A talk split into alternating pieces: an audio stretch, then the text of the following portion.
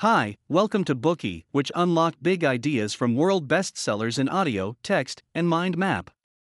Please download Bookey at Apple Store or Google Play with more features. Get your free mind snack now. Today we will unlock the book, Notorious RBG The Life and Times of Ruth Bader Ginsburg, a biography of late Justice Joan Ruth Bader Ginsburg. The name Ginsburg is now fixed in the public consciousness. She was the second woman, the first Jewish woman, to serve on the United States Supreme Court. After her death due to cancer on September 18, 2020, the White House lowered its flag at half mast in her honor. Ginsburg transcended the legal field long before she passed and became an American cultural icon. Biographers have been retelling her storied career in documentaries, books, and films. People printed her image on t shirts and greeting cards, and some loyal fans even tattooed her face on their arms and named cocktails after her. Before Ginsburg became a pop culture icon, some liberals had called her out because of her advancing age and urged her to retire, hoping that Obama could appoint a younger liberal successor. However, Ginsburg refused to step down. Already in her 80s and after surviving two cancer diagnoses, she had become more gaunt than ever. However, she insisted on keeping her clothing and hair meticulous. The eyes under her glasses looked as steely and composed as ever. She never shied away from boldly voicing her dissent, whenever the court ruled in the conservatives' favor. She fought for equal citizenship privileges for minorities until the last moments of her life. Ginsburg's integrity, kindness, strength, and courage have energized many. Ginsburg's fans affectionately called her the notorious RBG as an homage to deceased rapper Christopher George Latore Wallace, better known as the Notorious B.I.G. Born to a middle class Jewish family in the United States, Ruth Ginsburg grew up in an era of prevailing discrimination against women. Despite her struggles, she made her way to the pinnacle of the American judicial system. In this Bookey, we will summarize her legendary life in three parts to understand her profound impacts on affirmative action and legal advancements in the United States.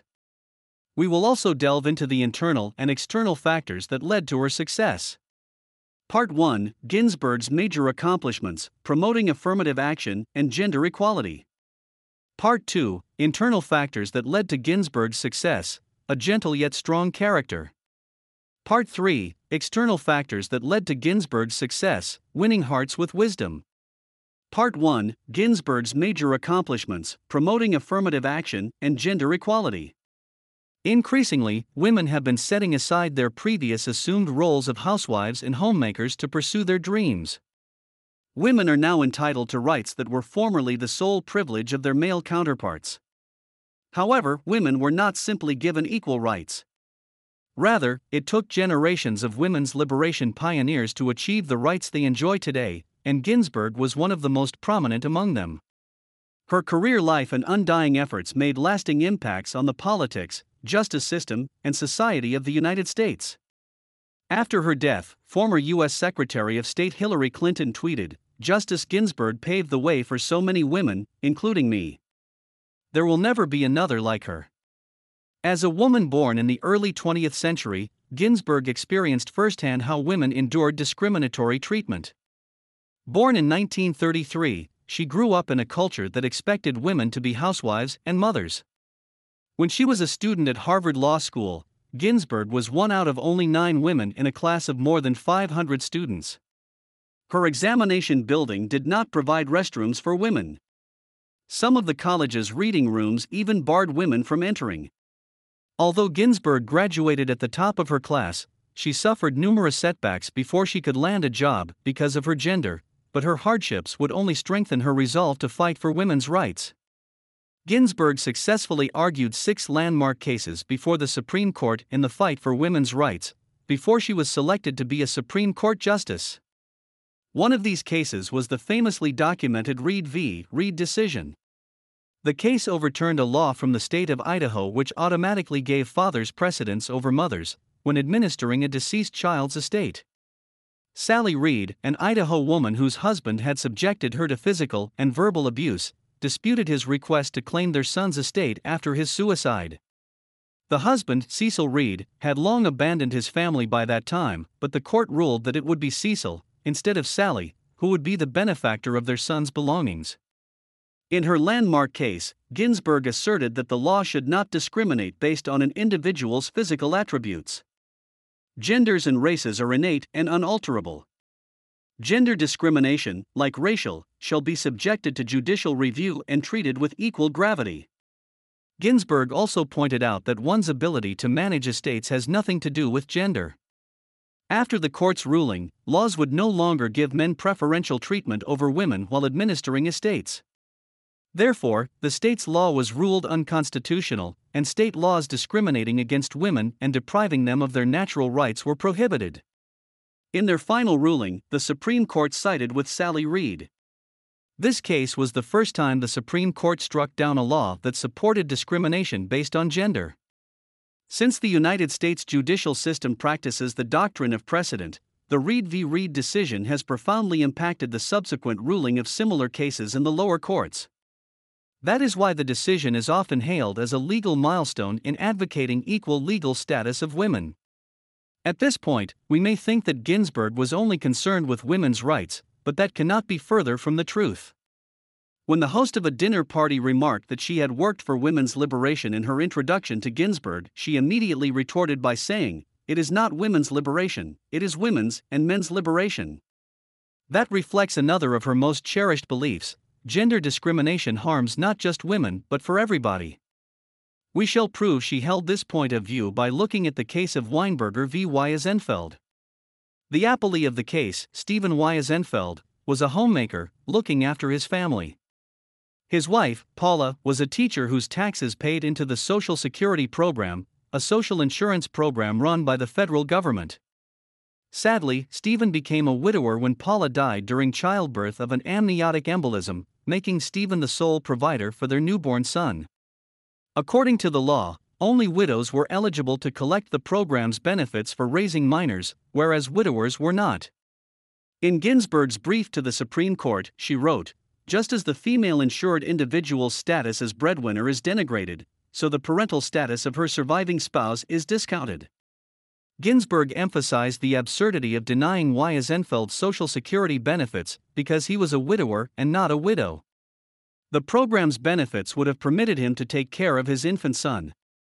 Ginsburg went on to argue that Wiesenfeld's son, Jason Paul, was also victimized by the law because it includes children with dead mothers, but excludes children with dead fathers. Ginsburg won the case, but some of her feminist allies were perplexed and angered by her frequent handling of cases with male plaintiffs. However, Ginsburg believed that the gender stereotypes that long plagued United States history subjugated both males and females. Ginsburg's vision was a policy of neutrality that would ensure equal treatments of both sexes and eliminate artificial constraints that had hitherto shackled men and women to their historical roles. To Ginsburg, women can be breadwinners and men can be caregivers. The law was denying them the chance to fulfill their potential as being a human. Before we end this part of her story, let's look at another one of Ginsburg's impressive achievements. This one explains one of the causes of her immense popularity. In her later years, her restrained, moderate persona was replaced by that of a fierce dissident.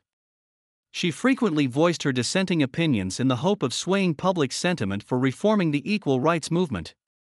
What is dissent? The Supreme Court makes decisions based on a majority vote. At least five of the nine justices must be in agreement to draft the final opinion. Justices who disagree may file a dissent, or slip opinion, to voice their disagreement. Shelby County v. Holder was a case about election fairness. Conservative justices invalidated Section 4B of the Voting Rights Act, enacted by the Constitution to protect voting rights. The particular section was found to be unconstitutional because it made it difficult for people of color and the poor to vote. Ginsburg thought that the ruling would hamper future progress towards solving cases of discrimination in elections, and neglected the original purpose of the Voting Rights Act. She wrote in her dissent, throwing out preclearance when it has worked, and is continuing to work to stop discriminatory changes is like throwing away your umbrella in a rainstorm because you are not getting wet. Ginsburg didn't voluntarily choose to become a revolutionary, the choice was thrust upon her. Justices of the Supreme Court are nominated by the President and confirmed by the Senate. A Republican president will typically nominate conservative justices, while a Democrat president will usually nominate liberal justices.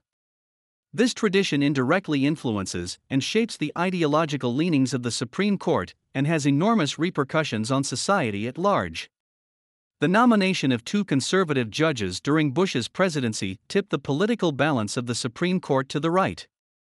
In many cases, this imbalance caused the liberals to lose 4 to 5 to the conservative majority, and the difference between conservatives and liberals could get more lopsided with the next president.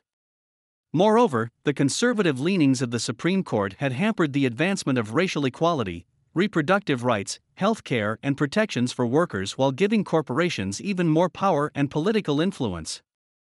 The freedoms that Ginsburg had been fighting for were in a precarious position. It was at this point that she became a great revolutionist. From 2009 to 2014, Ginsburg voiced many dissenting opinions in cases involving gender and race issues to fight for the rights of the minorities. This concludes the content for Part 1. In this section, we discussed Ginsburg's legal achievements. She devoted her life to promoting affirmative action and eliminating gender equality. She argued that both men and women should be freed from the shackles of gender stereotypes. In her later years, Ginsburg became a great revolutionist to remind her colleagues and countrymen that what the Constitution called the people of the United States was yet to include people of all classes, genders, and ethnicities. Today we are just sharing limited content. To unlock more key insights of world class bestseller, please download our app. Just search for BOOKEY at Apple Store or Google Play. Get your free mind snack now. Dir hat dieser Podcast gefallen? Dann klicke jetzt auf Abonnieren und empfehle ihn weiter. Bleib immer auf dem Laufenden und folge uns bei Twitter, Instagram und Facebook. Mehr Podcasts findest du auf meinpodcast.de.